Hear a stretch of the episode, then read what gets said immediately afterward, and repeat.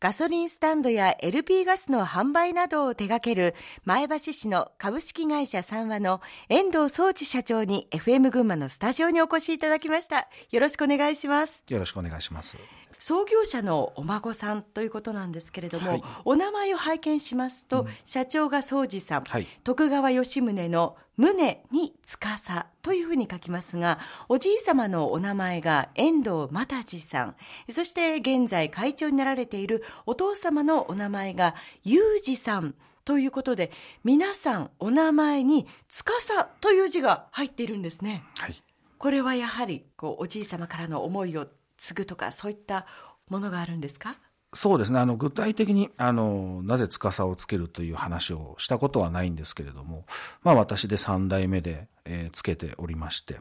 なるほど、えー、三和はもともと沼田市内で創業したそうですね。はい。これ意外にもあのスタートがちょっと違う業種だったようですけど当初はですね、はい、自動車の整備工場から始まりました。パリマ産業という名前で、はい、えー、自動車の部品だとかそういうことを、えー、主に取り扱う会社として起業したというのが我が社のルーツになります。それはやっぱりこう時代背景などがあったんですか？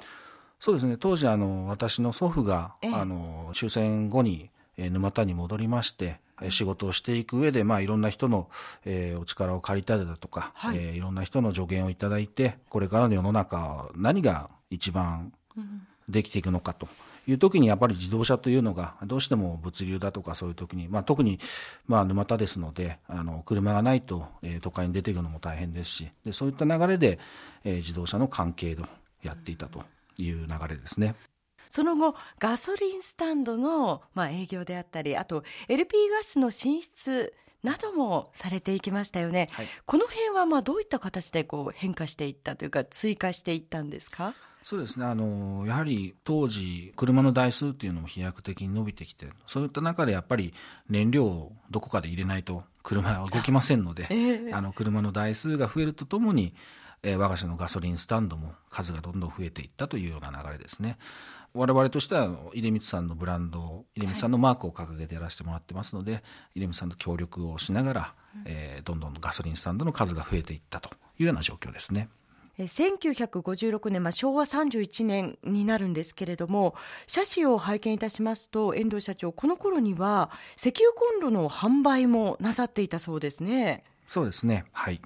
やっぱりこういったところからいろいろとつながりというか販売網などもこう確実に広がっていったという流れになるんですか？そうですね、どちらかというと、今まではその自動車関連にのみ特化してやっていたということですけれども、はい、まあ、あの石油コンロということですね、台所、まあ、お客さんのも台所に少しずつ入っていったというような流れで。まあ、そういった中で LP ガスへも進出していった、はい、ということなんですけれども、これはどうしてまた LP ガスというのが一つキーワードとして出てきましたか？そうですね。あのまあご家庭であの今までそのお料理をするときに、はい、まあ、灯油のコンロですとか、えーまあ、当時は薪だとか、えー、そういうことを使いながらお料理をしたされてたと思うんですけれどもで世の中にその LP ガスというものが、えー、進出、まあ、出てきたの。でそれが、まあ、たまたまその出光さんももちろんあの石油の会社ですので、まあ、石油の派生が LP ガスですので私の祖父がですねその LP ガスというものに非常に注目をしましてそこで、えーまあ、ガソリンスタンドはもちろんやっていきますけれども、はい、えー、LP ガスというのも2つ目の第2の柱ということで、えー、しっかりとしたビジネスにしていこうという形の中で LP ガスというの商売を、えー、どんどんそちらの方にも重点を置いていたというような状況ですね。さあそして昭和41年1966年に前橋市に本社を移転されています。うん、まだもちろん遠藤総司社長はお生まれになっていない時期ではありますけれども、ねはい、まあさらに事業を拡大させる中創業者のおじい様であるまあ又地さんが視察旅行先のベトナムで飛行機事故に遭われたということで、うん、急性するご不幸があったそうですね。はい、うん。あのまあ、本当に、まあ、親戚のおじちゃんおばちゃんから少し話を聞くようなことなんですけれども、えー、当時は本当に大変だった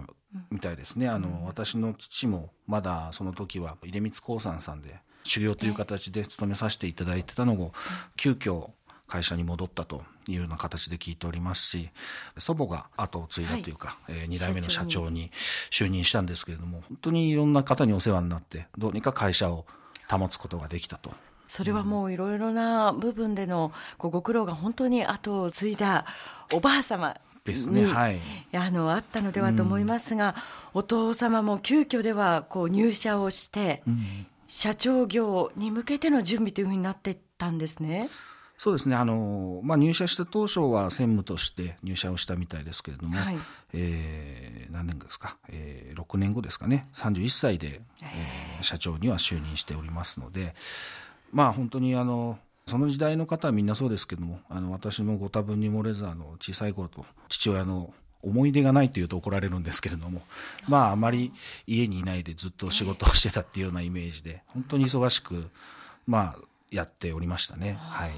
まあ、御社にとっては大変こう激動の時だったのではと思いますが、うん、えそんな中、1981年には年商100億円を突破されております、はい、そしてその後も大きくなって、まあ、現在の会社の規模はどのぐらいでいらっしゃいますか？そうですね。あの、まあ、我々が決算が6月なんですけれども、えーと、昨年度2013年度のくくりで、えー、年商で152億円ほどやらせていただいております。はいえー、それとあと県内外にガソリンスタンドが、えー、と16箇所 LP ガスの、はい、えー、直接お客様に販売していってさせていただいている営業所が7箇所、はい、で LP ガスの充填場充填の基地ですね。あのそれが3箇所。ほど、えーまあ、大体、まあ、事業拠点という形で、はい、えーまあ、県内外で50箇所ほどありますね。でさらにはですね実は1996年からはガーデニングショップパワージオクラブ前橋を前橋市内にオープンさせたということで、はい。えー、新しい分野への挑戦になったわけですね。はい、えー、これどうして、えー、ガーデニングショップを始めようというふうに御社の方ではお考えになったんですか？まず一つあの1996年というのが、えー、創業50周年の年にあたりまして。でそういった中で50周年を迎える中でですね、その一つのコンセプトとして、暮らしたいを作りたいからというのをキャッチフレーズとして、えー、掲げました。で、そういう中では、えー、いわゆるその、エネルギー業者じゃなくて、えー、はい、今度はあの生活を提案していく会社になりたいねという話の流れの中で、ガーデニングショップというのを一つやってみようというような形でこれはスタートしたと聞いております。これなんかコンセプトとかがあるんですか？そうですね。あの、まあ、当初はガーデニングショップということで、お庭のもう設計から施工までそういうこともやっておったんですけれども、はい、ガーデニングショップがいっぱい増えたりだとか、お客さんが自分でできるような、本当に日曜大工とかそういう形で増えてきまして、はい、まあ、なかなかそのガーデニングショップという位置づけでは、えー、厳しいなというようなことがありましたので、えー、オリーブの専門店ということで、あの、まあ、たまたま、まあ、こと、パージオクラブをやるときにですね、はい、あの、スペインに在住されている方と、えー、まあ、コーディネーターとして、あの、契約をさせていただいてるんですけれども、まあ、その方が、スペインでですね、いろんなオリーブオイルを探してくれて、で本当に、まあ、手作りでいいものっていうのが、その巡り合えたので、まずそのオリーブオイルをじゃあ、少し販売してみようかというような形で、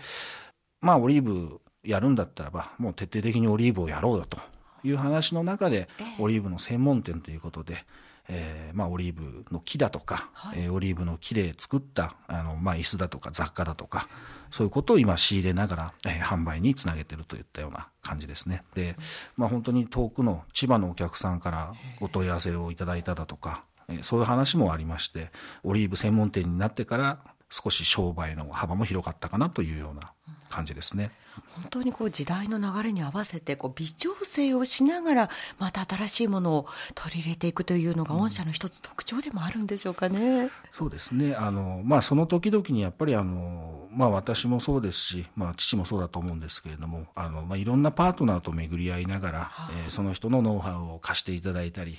えー、そういうことであの商売を大きくしていっているのはありますね。人と人との出会いをそうですね。また次につなげていく、はい、それがビジネスチャンスになっていったりするんですね。ね。さあここで一曲お届けしたいと思います。え今日は思い出の曲を選んでいただきました、はい、これはオアシスの「ファットエバー」ですがどんな思い出の曲なんですか？